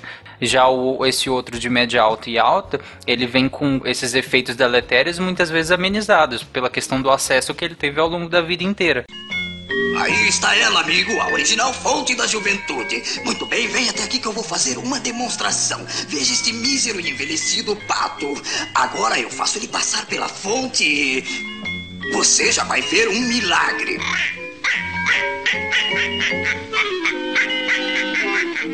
Mas é incrível, faz de novo, faz. Com todo prazer.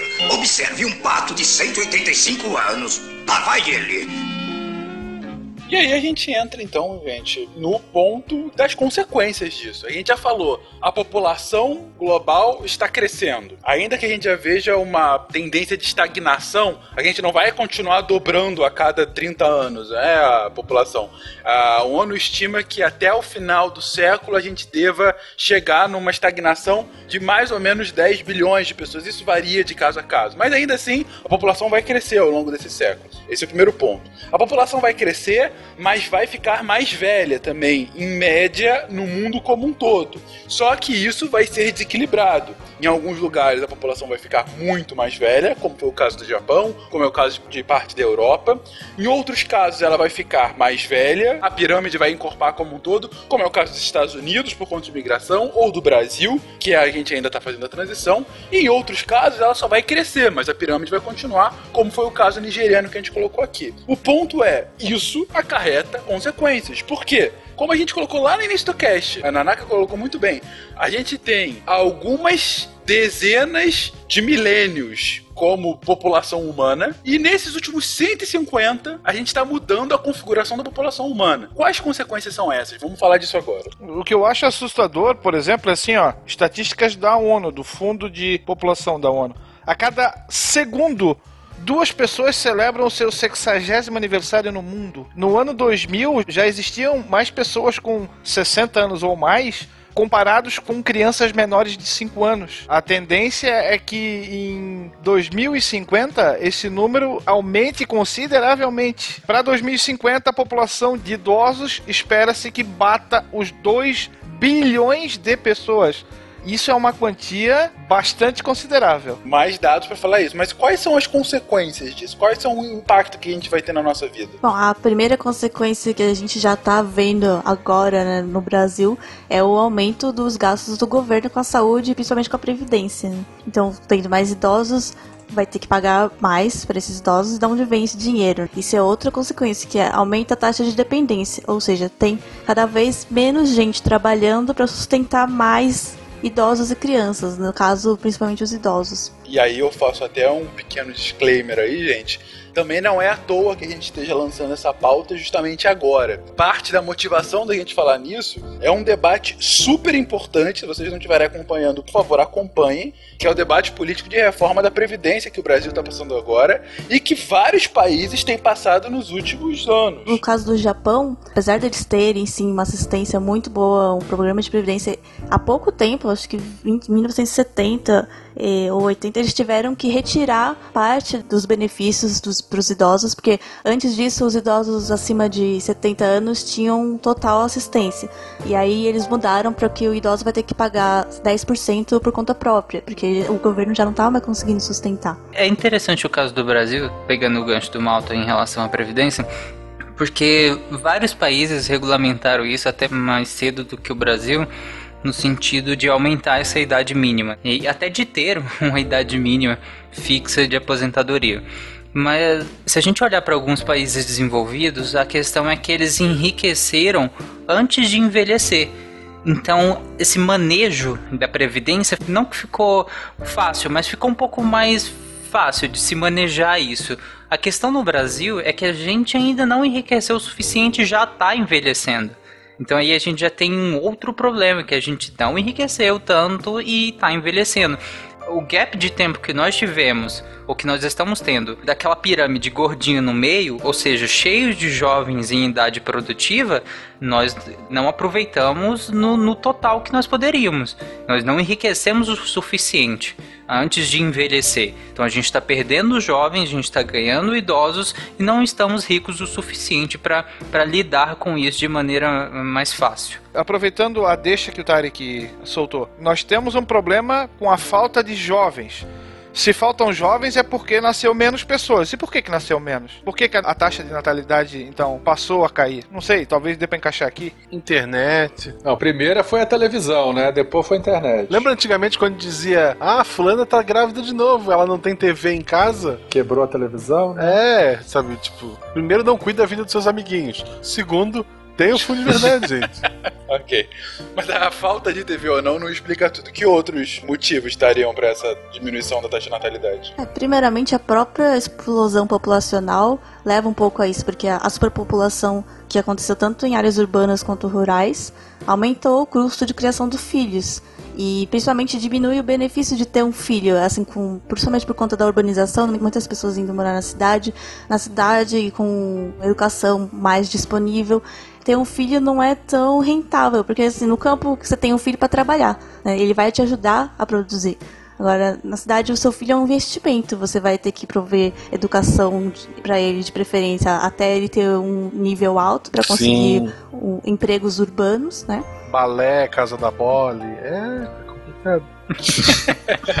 Não, uma filha a gente tem que investir bem para depois ele cuidar da gente no futuro. Então, isso principalmente aumentou o custo de ter filhos.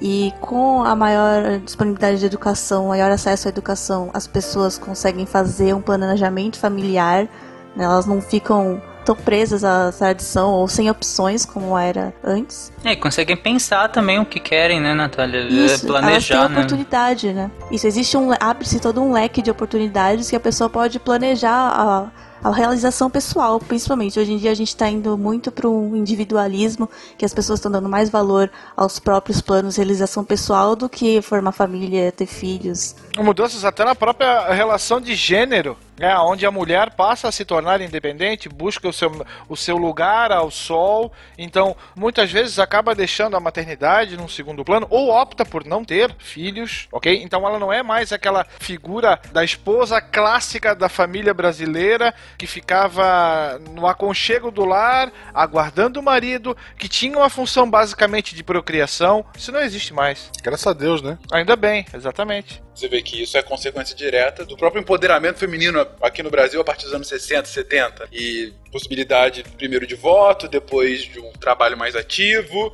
e hoje de uma liberdade infinitamente maior do que se tinha há 100 anos atrás, 80 anos atrás. Claro, e, e só pelo fato de poder escolher não se casar, por exemplo, ou não ter filho também, né? Isso já é uma ruptura bem, bem drástica. Sem, sem receber um estigma É, atrás, é, né? exatamente. Essa questão que a Natália falou da escolaridade, né? É, quanto maior o nível de escolaridade de uma população, tende-se a ter famílias com menos filhos. A taxa de reposição se torna menor. Porque, por exemplo, duas pessoas vão ter um filho, só que duas pessoas geraram só uma. Essa uma pode casar com a outra que também veio de duas. Então antes haviam quatro, agora só vão ter duas. Então a taxa de reposição já não satisfaz a sociedade. Não satisfaz, você diz, mantém o mesmo, o mesmo tamanho a população. Exatamente, exatamente. É, hoje a, a taxa de fertilidade do Brasil já está abaixo da taxa de reposição, que é seriam 2,1 filhos por mulher. É, e antes que vocês venham tirar pedras no Tarek, quem pode fazer isso sou eu, ele falou, a maioria, existem casos sim de pessoas estudadas com 10 filhos que seja, mas é, é, comparativamente, na hora de colocar ali no- na ponta do lápis nos números, eles acabam se diluindo entre as famílias que decidiram ter um ou nenhum filho. Então existem sim exceções, mas. Uhum. É tudo que a gente tá falando é generalizado, Sim, né? Por favor. Claro, sempre tem os casos, então sempre tem as exceções. É, o, o que tem impacto na economia e na sociedade, porque se a gente para para pensar que a taxa de fecundidade vai ser maior em populações menos escolarizadas, de renda menor, se a gente para pensar que a previdência, por exemplo, é um pacto de gerações, né? Eu trabalho para pagar a previdência de quem já trabalhou para o país. Se nós temos uma taxa de fecundidade tão grande nas pessoas de baixa renda, nós estamos gerando filhos no seio de baixa renda, de baixa escolaridade. Então nós temos que investir nele porque eles são o futuro do, do país no sentido até pragmático da previdência. Se nós vamos ter um futuro em que veio de uma baixa escolaridade, pode ser que a gente esteja comprometendo muito esse futuro se a gente não investir nisso. Por mais que por outro lado, por mais que a taxa de fecundidade seja maior em populações de baixa renda e escolaridade, essas populações também têm uma alta taxa de mortalidade. Se a gente parar para olhar o índice, por exemplo, de homicídios, é muito maior em jovens negros, principalmente pobres. E você pode colocar nesse caldo também as ocupações informais, o emprego informal, onde não há recolhimento de previdência, Exato. coisa nenhuma. E aí, gente, outro disclaimer super importante. ah, muita gente vai achar isso meio óbvio, mas às vezes não é tão óbvio pra quem não, nunca viu. A previdência, quando você contribui pra previdência, aquele dinheiro que é recolhido do seu salário não fica lá depositado na conta fulano de tal. Ele vira um bolo que vai pagar o aposentado de agora. Não é uma poupança exclusiva sua. Tarek foi perfeito. A geração atual trabalhando e pagando pelo que já trabalhou a geração que passou. Então, assim, quando você tem um aumento do número de idosos e uma diminuição do número de jovens, você começa a ter um desequilíbrio. Ah, quer dizer então que você, seu coxinha desgraçado, tá falando que a Previdência é isso mesmo, o governo Temer tá certo? Não, não tô falando que assim, isso explica totalmente a reforma. A gente não pode negar que de fato tá havendo uma inversão da pirâmide. Ah, já há um desequilíbrio? Muita gente vai falar que sim, outros vão advogar que não, mas o ponto é, o que é inegável, hoje há mais idosos e menos jovens contribuindo para sustentar esse número de idosos. E é importante ressaltar que isso é um fenômeno que ocorre praticamente no mundo inteiro. Sim. Aonde a sociedade, num curto espaço de tempo, sofreu uma reviravolta. Você tinha uma população mínima de aposentados. E essa população mínima tende a se tornar uma população cada vez maior e, em alguns países, uma população máxima até.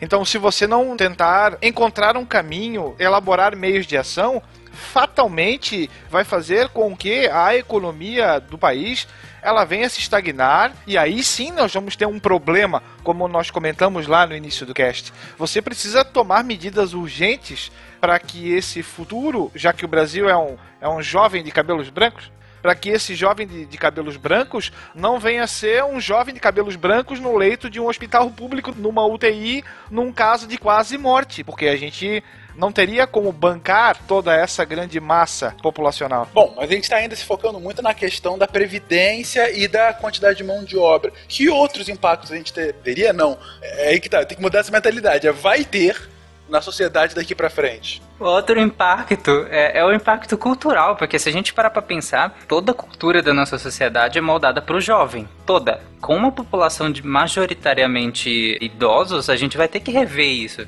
Até por uma questão econômica, porque como que a gente tem uma cultura, um mercado moldado para jovens se a maioria da população economicamente ativa vão ser idosos, consumindo e trabalhando?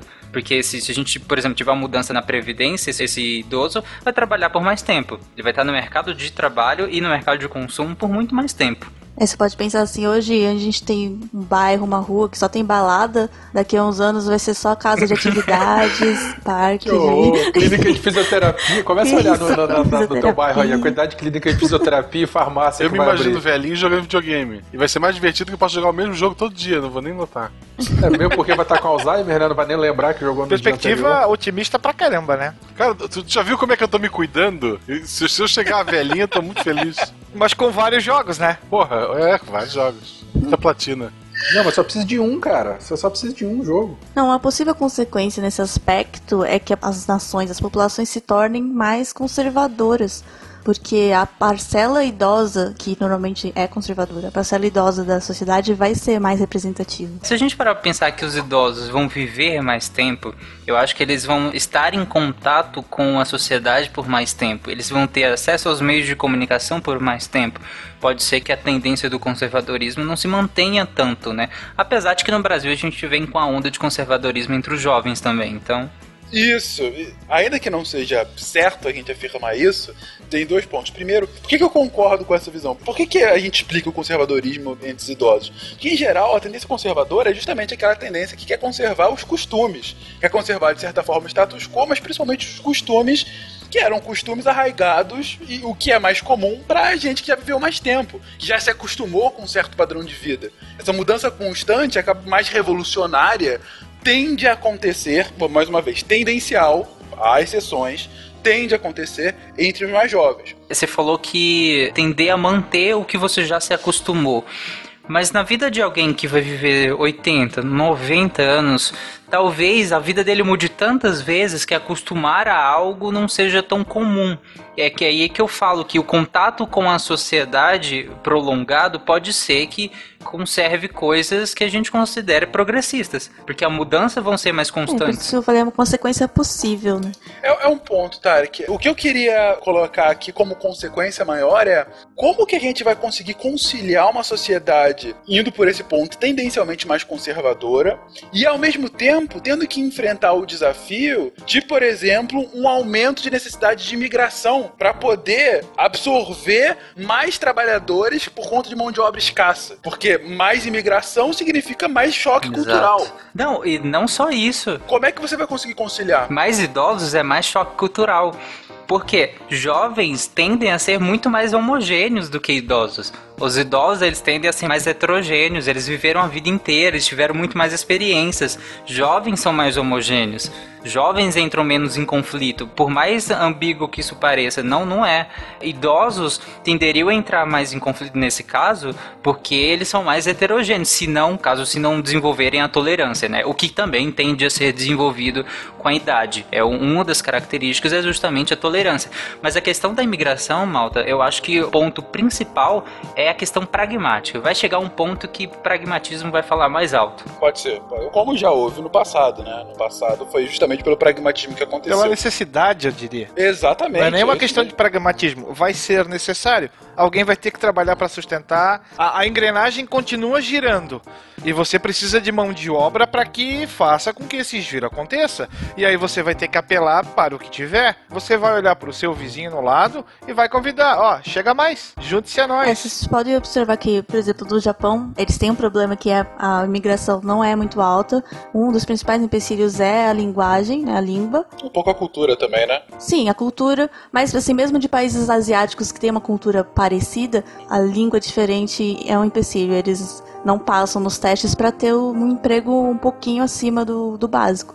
E nota que o PIB do Japão está estagnado há algumas décadas, acho que uma ou duas décadas. E eles têm deflação, contrário de inflação. Ou seja, as coisas vão ficando mais baratas. Aí você pensa, ah, mas isso é ótimo, né? Só que não, porque se você pensar em inflação, o que acontece? A pessoa recebe o salário e sai correndo para comprar tudo que ela pode, porque amanhã vai estar mais caro. É, com a deflação, a pessoa recebe o salário e ela fala, ah, quero comprar uma TV, mas vai estar mais barato mês que vem, vai estar mais barato ano que vem, e a pessoa guarda o dinheiro e não faz nada com ele. Então isso é muito ruim para a economia. Quebra a economia. Quebra não, na verdade estagna a economia, que é o caso do Japão nos últimos 10 anos. Ah, uma consequência interessante é que o envelhecimento populacional vai aumentar a desigualdade social. Porque Exatamente. as pessoas com maior poder aquisitivo, elas vão poder investir e guardar o dinheiro para com previdência privada, enfim, elas vão poder ter o seu próprio planejamento, enquanto a população mais pobre vai continuar dependendo das pensões governamentais que cada vez vão estar tendo que sustentar mais idosos. As populações mais pobres vão chegar lá com um déficit maior, né? A população mais pobre nunca chegou no auge da sua produtividade, nem quando jovem. Como eu falei anteriormente, ela vem acumulando efeitos deletérios que quando chegar nessa idade, ou ela morre, ou ela vai ter uma condição de vida muito ruim, diferente da população de classe alta, que vai ter possibilidades de envelhecimento muito melhores. Então, assim, o abismo social tende a ser aumentado, sim. Porque vai chegar num ponto de idade em que os recursos vão ser essenciais para você se manter. Porque talvez na, na juventude você se mantém por questões de saúde, por questões biológicas mesmo, mas você chega numa certa idade em que se você não tem recurso, você não fica vivo. Ou fica com uma sobrevida horrível. É, o importante do aumento da expectativa de vida é que a gente cuide para que seja um aumento da expectativa de vida com qualidade. Porque a pior coisa é aumentar a vida em leito, né? Exato. Outra consequência disso um impacto bem grande que nós vamos falar em outro episódio mais detalhadamente é o impacto na medicina. A medicina paliativa vai ter um impacto gigantesco com essa mudança na pirâmide, porque agora nós vamos ter que pensar nessa população de terceira idade e não só na questão paliativa, na questão de longevidade mesmo um aumento no custo, para começar, né? No mínimo no custo, né? Exato, no custo e no lidar médico-paciente também. Bem, está aqui focando nas tristezas, mas tem coisa boa nessa mudança, gente? Alguma coisa legal da gente estar tá ficando mais velho? Ué, a gente vai ter mais vô e vó pra cuidar do filho da gente. é, maravilha. Quem tem vô e vó saudável sabe o quanto isso é bom, cara. Pô, pô, é. Pelo contrário, essa ideia de vô e vó babá tende a dar uma, uma, mudada, porque agora o vô e vó vai estar no mercado de trabalho ativo. Vão estar trabalhando. Se o vô e a avó não cuidar da criança, não tem segundo filho para ninguém, então. Acabou a Viu? É, pois é.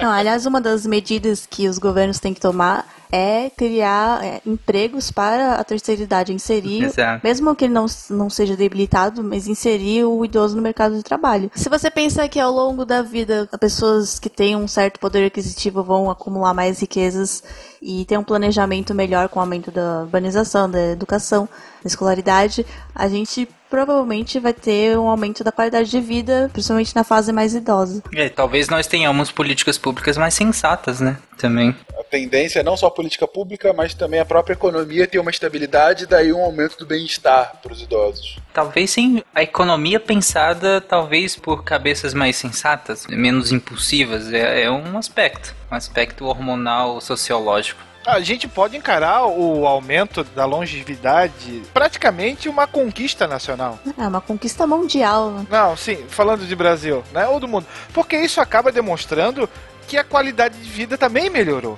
Mas isso demanda investimentos em áreas bastante específicas. Nós comentamos na saúde, nós comentamos na previdência e basicamente da ocupação dessa grande massa de idosa entre aspas, porque aqui até pode haver uma discussão sobre o, esse conceito, entre aspas, ultrapassado de idoso com 60 anos, talvez alongar um pouco mais. E isso também é muito generalizado, né? Porque a ONU pode dividir em países subdesenvolvidos e países desenvolvidos, Sim. mas a gente tem que considerar a vida que a pessoa levou, né? O emprego, a qualidade, e que ela continue a viver nessa fase com dignidade, com segurança, com acesso aos serviços básicos, com uma renda mínima também.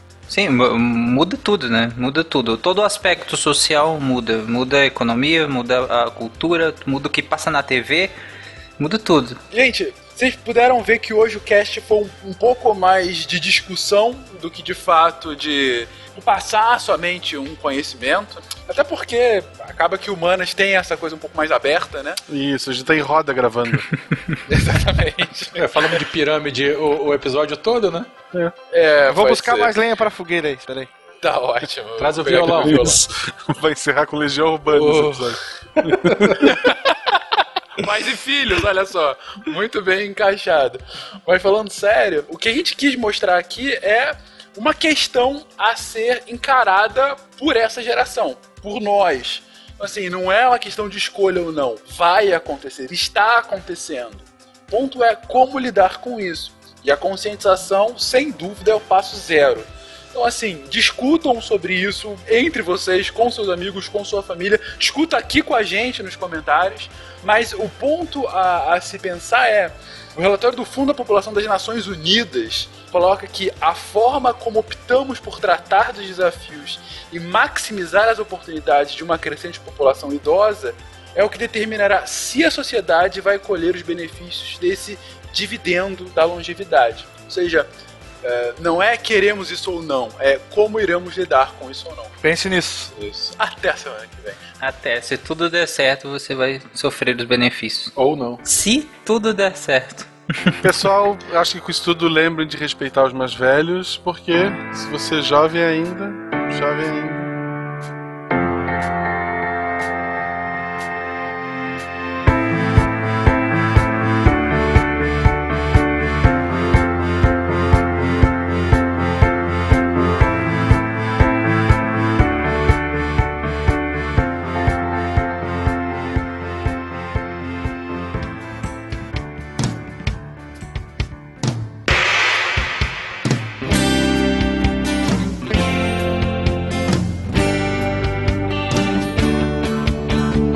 You have new mail.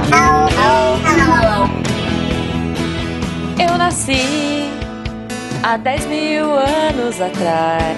Eu nasci há 10 mil anos atrás. E não tem nada nesse mundo que eu não saiba demais. Eu nasci há 10 mil anos atrás. Eu nasci há 10 mil anos atrás. E sejam bem-vindos, bem-vindos derivados, a mais uma leitura de e-mails que está ficando cada vez mais louca. Eu sou Marcelo Guaxinim. Ai, eu sou a Jujuba Seixas. Eu sou o Tarek. Pô, quem abriu aquela porta? Ai, Digo, oi, bem-vindo. Tadinho. Tarik, você, você bateu no André, cara? Você brigou com o André pelo que ele te fez? Não, sabe, eu, eu fiquei sabendo que o André teve ordens. Ele estava apenas Ah, seguindo é? ordens de certas pessoas barra animais. Vossa Excelência está se precipitando. Vossa Excelência tem provas? Delação premiada do André. Caluniador!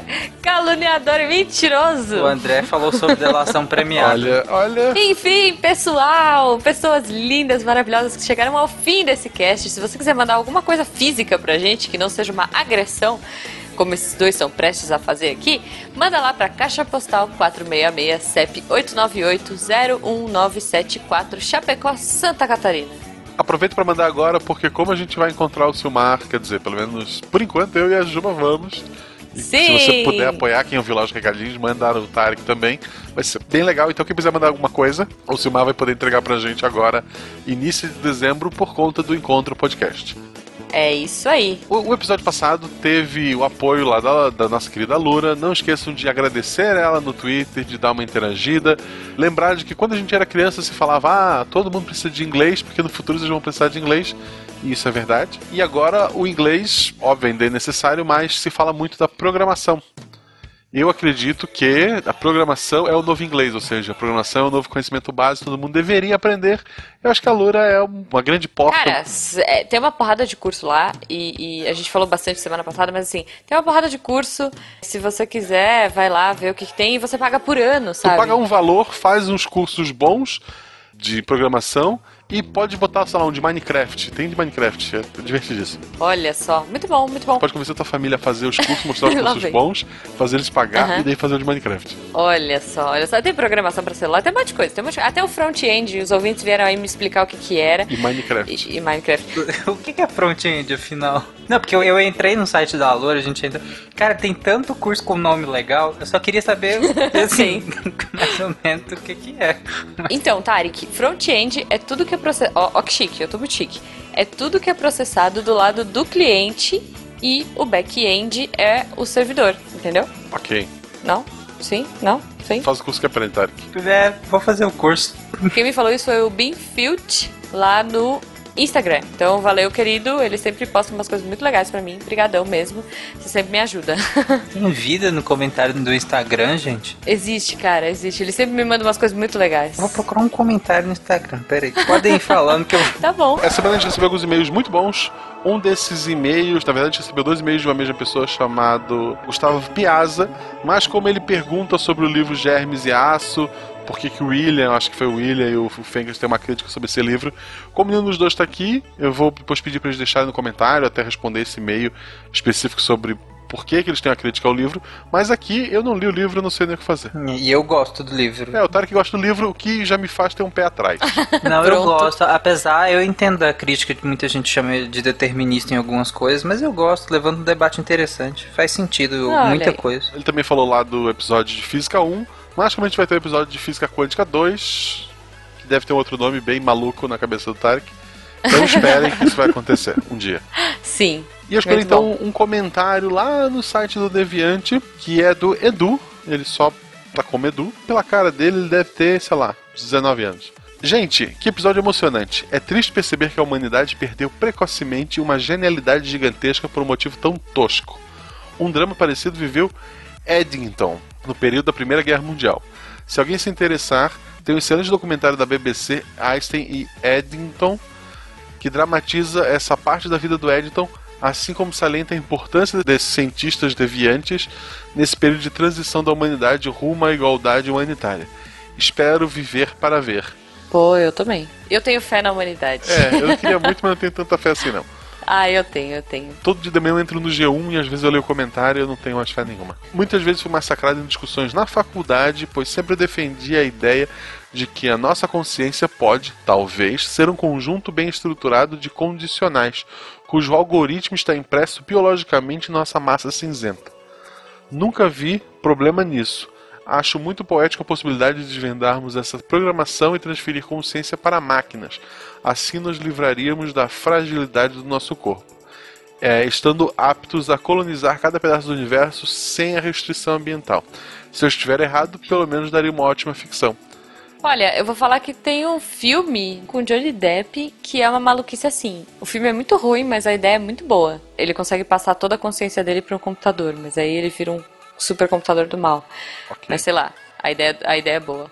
Ok. Tem algum filme do, do Johnny Depp que seja bom? Ele é bom como Jack Sparrow também. Ele é ok, ótimo. ok, ele é isso. Eu, eu acho legal um pouco a estética do filme, a ideia, mas nela Aham. é aquele Sweeney Todd.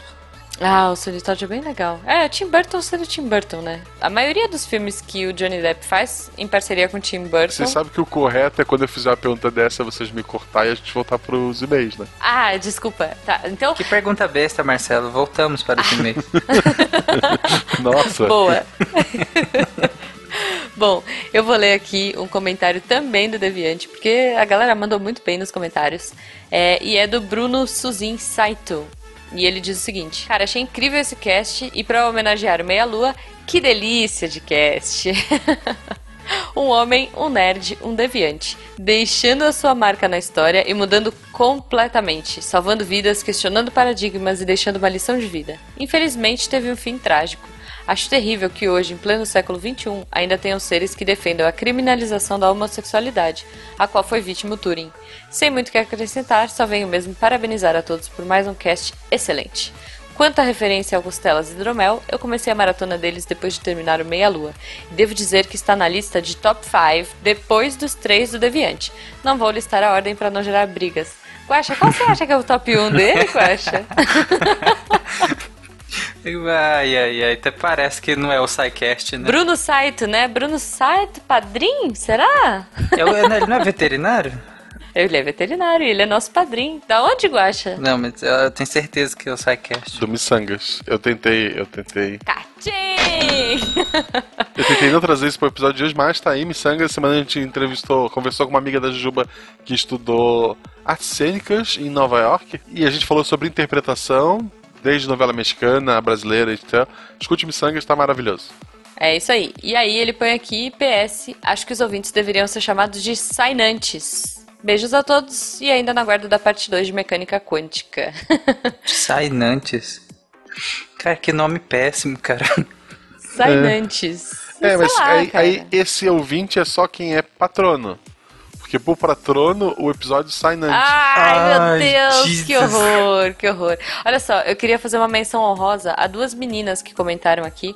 Uma delas é a Nanaka, que mandou pra gente ah, um comentário escrito legal que esse cast saiu sincronizado, obviamente estava super planejado, só que não, com a lei Alan Turing. Então se você não viu ainda essa lei, tá lá bonitinho no, no comentário da Nanaka. A Nana que faz parte dessa cast, que fez parte desse episódio, que fez magia nesse episódio. O William também deixou vários adendos muito legais lá no post, vale a pena vocês darem uma olhada. Sim. E aí eu queria fazer uma última menção honrosa a Soimara Ribas, que colocou um gif lindo, maravilhoso da Rapunzel. E colocou lá a meio tema. Soimara, muito bom. Eu, tô, eu não consigo parar de olhar esse gif enquanto eu gravo. Pra não ler e-mail nem ler comentários, porque eu não quero ler, eu quero ler uma coisa diferente hoje. Ah, tá, claro. Já que le- levantou esse negócio do Instagram, vamos ver se existe vida inteligente no Instagram ainda. eu achei um comentário aqui no post do SciCast sobre açúcar, do Pablo Vinícius. Ele fala hashtag beterrabas wins. Valeu. Hashtag. Peraí, como é que é? hashtag. Hashtag. Tá bom. É, hashtag. É, tem um outro também no comentário do Missangas, Missangas 20. É do Fagner Guimarães. Ele falou: sempre ouço o SciCast e o Meia Lua Cast, mas tenho uma repulsa a esses temas de humanas. Hahaha. mas vou me esforçar pra ouvir pela galera que é muito divertido. E ia ser engraçado o Tarek participando. Ah, olha aí, até parece o Tarek participando. Quem diria? Mas enfim, né? Ainda mais depois disso. Poxa Que vida, absurdo. que absurdo. Que um absurdo. dia, quem sabe, quando alguém sabe? Tá- me convidar. Ah, não, talvez. Não, cara, só se, só se a gente não tiver mais nada pra gravar, nenhum tema pra gravar. Quem sabe um dia. Aguardem, pessoal. Aguardem, confiem. O dia que o Tarek gravar o Missangas, eu paro de gravar. Já tô avisando. Ah, que horror. Tô avisando. Olha que beleza, Ju, uma oportunidade. Nossa, ouvintes, aguardem e confiem. gente, o Fenquinhas não tá aqui hoje, mas eu queria continuar. Duas coisas, aliás. A gente tem que mandar um, um abração hoje pro Marcão, o arroba M4RCAUM. Marcão. Cara, o Fencas mandou um abração pra você. Ele não pôde estar aqui hoje, ele está viajando. Mas ele pediu pra gente mandar esse abraço e. O que, que o Marcão fez que ele ganhou um abraço? A gente conversou com ele no Twitter, lembra? Ele foi jogar Civ, pirata, e ferrou o computador ah, dele. Verdade, coita- verdade. Nossa. Ele sentiu falta do, do Tarek. É, pô, Marcão sempre acompanha a gente nas redes sociais, eu sempre vejo lá os comentários. Abraço pra você, Marcão. Espero que você tenha conseguido recuperar seu HD ou que você tenha salvo seu TCC na nuvem, sei lá, cara. Tipo, eu fiquei bem triste mesmo, assim. Ele falou que tinha uma versão, acho que não era a final, mas estava salvo. Imagina. Ah, pô, Que menos ódio. mal, menos mal, cara. Eu ia ficar bem preocupada. E aí eu queria seguir com a tradição do Fenquinhas de, já que hoje é sexta, recomendar um episódio no final do, do, do programa. Vamos lá? O que vocês recomendam aí? De hashtag Podcast Friday. A minha, eu queria indicar já que ele, o ouvinte, que eu esqueci o nome, porque eu sou desse, falou do Costelas Hidromel. O último Costelas Hidromel sobre a Divina Comédia ficou bem interessante. Eles foram indo de círculo em círculo do inferno e mostrando é, algumas punições e algumas metáforas que o Dante e o Virgílio falam sobre as punições e sobre o caminho, sobre as figuras que uma das coisas mais importantes da obra do Dante é, é como as metáforas que ele usa das punições e as figuras famosas da época que ele coloca no- nos círculos do inferno. Então é um podcast que ficou bem interessante, Costelas e Hidromel, o último. Pô, legal, legal. Ah, então nessa vibe eu vou recomendar um que eu vi recentemente. Sim, eu, eu ouço podcasts mega atrasados, mas eu queria recomendar um Meia Lua sobre o God of War. Eles falaram da trilogia. E aí foi o Caio e o Verta comentando sobre a história e sobre a parte de uh, mitologia. Então, assim, é, é mais denso o episódio, mas é muito legal, porque, meu, eles vão pegando a raiz das palavras, vão a fundo, como, como a gente está acostumado a ouvir no Costelas, mas eles fizeram isso no Meia Lua e trouxeram toda a história do God of War. Tem bastante spoilers, se você não jogou ainda, enfim, sei lá, cuidado, mas é muito legal, vale a pena. É, e p- pra quem não sabe, o Costelas de Hidromel é o, o Renato e, e o Verto lá do Meia Lua Cast também. Eu vou recomendar o Grande Coisa, que recentemente chegou no episódio 100, agora já tô no 101. O 101 foi o tutorial para qualquer Uma coisa. grande coisa. É, um, é, não é, é, o, é o podcast que não é grande coisa. Ele tem o. Agora eu não vou lembrar a Ah, frase. eu já vi, eu já vi. Nunca vi. Sobre o que que é? É do Guibaldi lá, ele é, ele é ouvinte nosso, gente boa pra caramba. Lá é um podcast de humor, eles são bem focados ao humor. Um, tem um episódio deles excelente, o 100 e o 101 eu não vi ainda, eu tô bem atrasado também, sou meio jujuba. Mas o 96, que foi o guia definitivo sobre a Grécia, ele sempre tem vários guias definitivos sobre a Rússia, ficou muito bom, a Austrália, que é basicamente eles pegam tudo de perigoso que pode te matar naquele país e fazem um cast falando sobre isso. Bom, legal. Boa. Nossa, vou ouvir isso, cara. Da Austrália é assustador, assim, eu, eu nunca vou pra lá porque a água te mata. Tudo te mata. Imagina, respirar tudo te mata. Então, É, é, grande coisa, parabéns por ter chegado à marca de 100 episódios. Eles estão, se não me engano, eles são quinzenais, mesmo assim eu tô atrasado, que é bem triste. Ó. Mas chegaram a uma marca maravilhosa, é um podcast que eu gosto bastante, que eu rio. Gravei um com ele sobre radiação, tá lá perdido, não vou lembrar o número. Também é bom, mas os melhores mesmo são os guias. E é isso. Muito bom, legal, gente. Então acho que é isso, né? É Vamos. Vamos nessa, porque, enfim, daqui a pouco o editor bate na gente, que a gente tá enrolando E aqui. se você gostou do episódio, entra lá no Deviante e comenta com a gente. E da mesma forma que a gente recomendou eh, episódios de outros podcasts, recomende esse episódio do SciCast para seus amigos, eh, no Twitter, no Facebook, para as pessoas na rua, eh, para todo mundo. Assim, muito obrigado. Isso, isso. Chega pra uma pessoa aleatória e fala, saca um pendrive e fala, escuta isso aqui. Por favor, filme isso e, e manda pra gente. Cara, muito, muito bizarro. Uhum. A minha filha faz balé. E daí no dia do podcast, a minha esposa tem a, professora de balé no Facebook. Eu não tenho, eu não tinha, tá? A professora de balé da minha filha postou os podcasts que ela recomenda no Facebook. O SciCast estava entre eles. Caraca, será que ela sabe que você é o Guaxinim? Não, ela não sabia. A Beta, a Beta me entregou. Que legal. Mas, cara, Que legal, louco, sabe? cara. Tipo, um beijo pra Tati Salomão, que é professora da Malu, uma excelente professora de Que balé. legal. Você, ouvinte que tem uma professora de balé, indique pra ela, já caso ela não conheça. Mas eu semi paguei um mico no ônibus esses dias. Eu tava no busão, aí entrou um cara e, tipo, acenou pra mim, assim, sabe? Tipo, me- meio que me reconheceu. Aí eu, tipo, oh, tudo bom? Cumprimentei. Aí depois me deu uns 5 minutos eu falei, caraca, será que era pra mim? Eu olhei pra trás, assim, sabe? Pra saber se, tipo, tinha alguém atrás de mim, e não, nem era pra mim, eu tava, tipo, babaca, assim. Mas eu tava no último banco, então eu acho que foi pra mim. Sei lá, então, ouvinte. Beijo pra você, viu? Que me reconheceu. Obrigada. Fico feliz. Ouvinte desconhecido aleatório do ônibus. Isso. Valeu, cara. Obrigada mesmo. Não me fazer pagar mico, sei lá. Ou, ou fazer. E- enfim, vambora. Chega.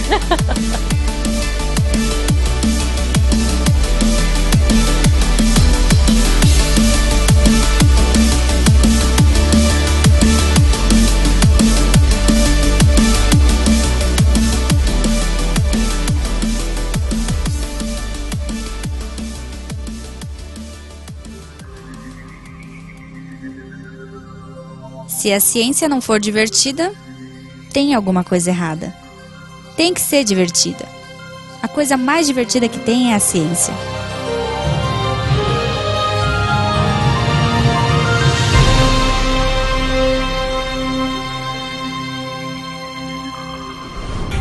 Este programa foi editado por Tapcast. Edições e Produções de Podcast.